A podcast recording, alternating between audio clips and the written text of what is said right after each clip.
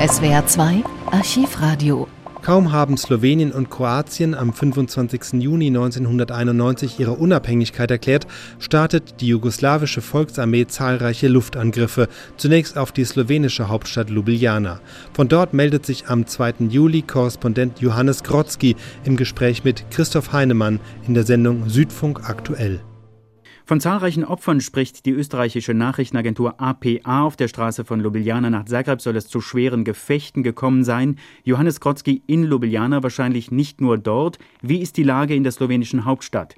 Das Allerschlimmste ist hier, dass der Luftschutzalarm viel zu spät gegeben wurde, dass die feindlichen Flieger ja bereits über der Stadt waren. Wenn auch der entscheidende Knall, der alle Leute erschreckt hat, nur das Durchbrechen der Schallmauter in niedrigster Höhe war, so hat doch immerhin dieser Bomber über der Burg von Ljubljana, wo ein Radiosender war, drei Granaten abgeworfen. Das erklärte Ziel dieser Anflüge ist zweierlei. Erstens versucht man natürlich einen Psychoterror zu machen, der die Leute total kaputt macht, einfach nervlich.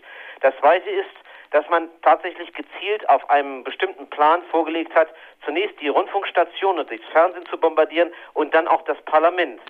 Und da muss ich also ganz ehrlich gestehen, dass ich ganz schlicht Angst habe, denn wir sind in unmittelbarer Nähe zwischen beiden in der Fluchtlinie, zwischen dem Parlament und dem Fernsehsender liegt das Hotel, aus dem ich gerade mit Ihnen spreche. Vor etwa 10, 15 Minuten gab es noch einmal einen Alarm. Es mögen vielleicht sogar 20 Minuten sein. In dieser Situation ist man nicht mehr so ganz Herr der Zeit und kann auch gar nicht auf die Uhren blicken, wenn die Sirenen gehen. Theoretisch müsste ich natürlich jetzt im Luftschutzkeller sitzen und Sie können sich vorstellen, dass man diese Entwicklung, die eigentlich eine panikartige Stimmung bei den Leuten hervorruft und die auch bei einem selbst ein großes Gefühl der Unsicherheit hervorruft, dass man in dieser Situation eigentlich lieber irgendwo geborgen sein möchte, um die Dinge von außen zu sehen. Auf der anderen Seite äh, glaube ich, empfindet jeder, der hier ist, eine gewisse Solidarität, äh, gerade angesichts der, wie ich finde, haarsträubenden Falschmeldungen, die aus Belgrad verbreitet werden, äh, aus die, diese haarsträubenden Dinge, dass man sagt, die Slowenen seien der Aggressor und die jugoslawische Armee würde sich nur verteidigen. Da kann ich nur recht zynisch darauf antworten, bisher ist mir nicht bekannt, dass die slowenische Armee oder die slowenische Territorialverteidigung über Flugzeuge verfügt, die Angriffe fliegt gegen die Rundfunkstationen oder gegen Ljubljana.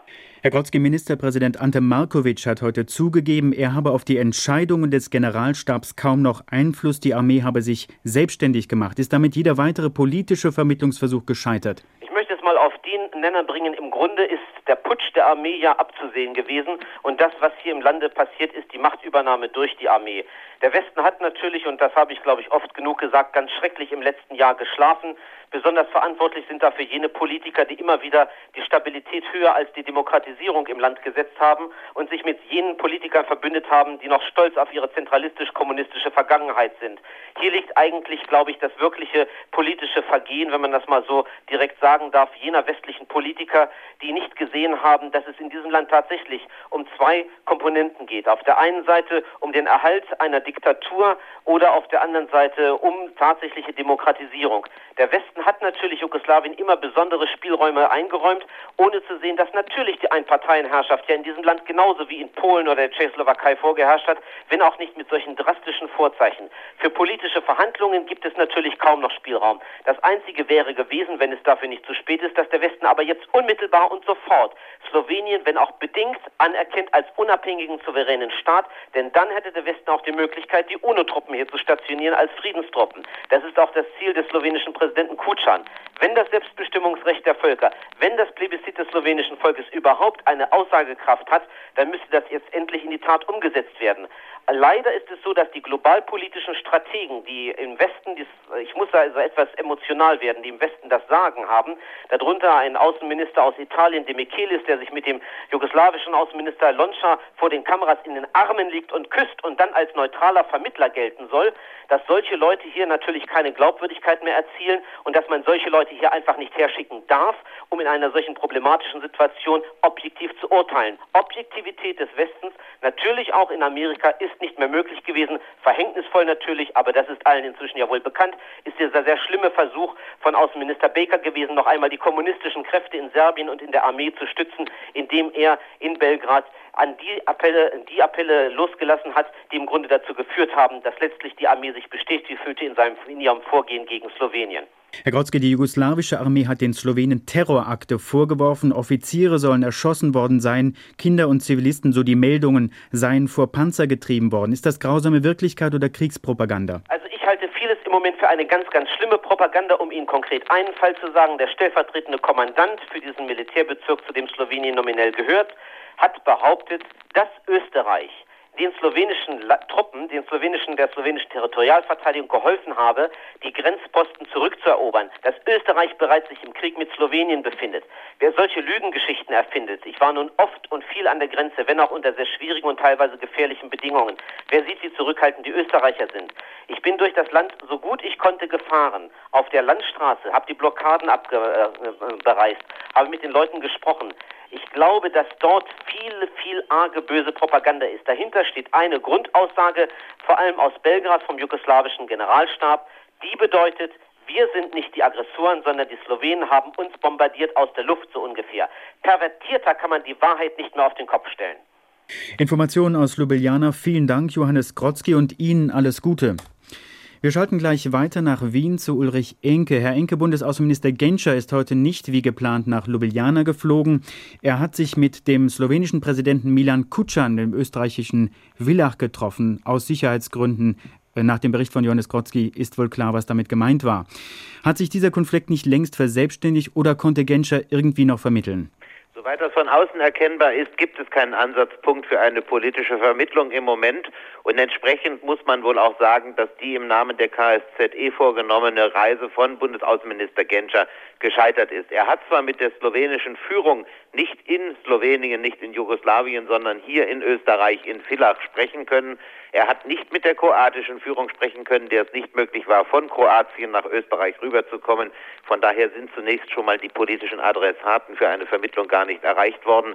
Es ist dem Allgemeinverbindlichen zwangsläufig geblieben, weil auch die EG und die KSZE und auch der Bundesaußenminister sich noch nicht ganz klar festlegen wollen auf die eine oder andere Seite. Die Slowenen haben in diesem Gespräch erneut ihre Eigenständigkeit, ihre Souveränität betont. Sie haben eine internationale Kontrolle für die jugoslawische Volksarmee gefordert. Und sie haben gefordert, dass nicht nur politische, sondern auch militärische Beobachter von der KSZE in das Konfliktgebiet geschickt werden. Und dies alles sind Forderungen, hinter denen von der politischen Interpretation die formale Anerkennung Sloweniens als eigenständiger Staat stehen. Und das ist natürlich zwangsläufig in der gegenwärtigen Phase auf Zurückhaltung bei Bundesaußenminister Genscher gestoßen. Damit also kein Vorankommen, kein greifbares Ergebnis dieses Vermittlungsversuches. Wie ist denn die Lage an der österreichischen, an der österreichisch-jugoslawischen Grenze zurzeit? Es ist zurzeit dort sehr unruhig, weil von österreichischer Seite aus nach wie vor fast in allen Grenzabschnitten Kämpfe beobachtet werden können. Kämpfe, die sich konzentrieren einmal auf den Grenzübergang in Spielfeld, wo äh, auch Panzerverbände von beiden Seiten eingesetzt werden. Das heißt, dass dort die Territorialkräfte offensichtlich zuvor eroberte Panzer nun gegen die jugoslawische Volksarmee mit einsetzen. Auf der anderen Seite gibt es heftige Auseinandersetzungen auf jugoslawischer Seite entlang der Grenze zu Kärnten und zwar verbunden mit Grenzübergriffen, verbunden mit Grenzverletzungen, vor allem in der Luft. Und dies hat dazu geführt, dass die Österreicher die österreichische Seite dieser Kärntner Grenze einen Kilometer tief evakuiert haben, die Bevölkerung, um, in, um sie in Sicherheit zu bringen, weil die Lage im Moment nicht mehr ganz kalkulierbar ist. Die jugoslawische Regierung in Belgrad gibt Slowenien relativ schnell auf. Zum einen, weil dort keine größere serbische Minderheit lebt, zum anderen, weil sie schnell merkt, dass sie keine Kontrolle mehr über das Land gewinnen kann. Am 4. Juli berichtet Johannes Grotzky davon, wie sich junge Soldaten der jugoslawischen Volksarmee von Bussen in Ljubljana abholen und nach Hause bringen lassen. In nervöser Spannung warten Hunderte von Menschen am Stadtpark von Ljubljana. Nach dreistündigem Warten treffen endlich die Busse mit Polizeieskorten in Ljubljana ein. Zunächst zwei Busse aus Kroatien, meist Frauen. Mit Applaus und lautem Hupen werden sie begrüßt. Zaghaft, mit verweinten Augen winken die erschöpften Frauen durch die Fenster. Danach sechs Busse aus Serbien, überwiegend Väter, erschöpfte Gesichter. Sie zeigen kaum eine Regung, nur wenige winken. Dutzende von Kamerateams und Journalisten stürzen sich auf die Eltern. Zunächst eisiges Schweigen unter den serbischen Vätern. Für den deutschen Rundfunk? Nun gut, einverstanden. Einer spricht.